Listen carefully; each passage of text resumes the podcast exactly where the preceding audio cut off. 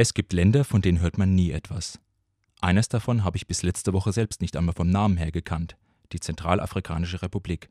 Ein Land etwa so groß wie die Bundesrepublik mitten im Herzen Afrikas gelegen. Dort putschte kurz vor Ostern ein Rebellengeneral gegen den bisherigen Präsidenten. Dieser war selbst vor zehn Jahren auf ähnliche Art und Weise an die Macht gekommen. Leidtragende sind die bitterarmen Bewohner des Landes. Jeder Umsturz ist eine Gelegenheit, ungestraft Häuser und Besitztümer anderer zu stehlen, hieß es lakonisch in den wenigen Zeilen der Zeitungsmeldung. Dabei geht es den Menschen dort sowieso schon sehr schlecht. Die durchschnittliche Lebenserwartung liegt bei nur etwas über 40 Jahren. 60 Prozent der Bevölkerung sind Analphabeten. Die AIDS-Rate ist enorm hoch. Was das Geschehen in diesem scheinbar gottverlassenen Land Afrikas mit uns zu tun hat? Nun, die Schätze der Zentralafrikanischen Republik finden ihren Weg zu uns nach Europa. Vielleicht tragen Sie ja auch einige davon um den Hals oder haben einst einen davon Ihrer Frau an den Finger gesteckt, einen teuren Edelstein oder Diamanten.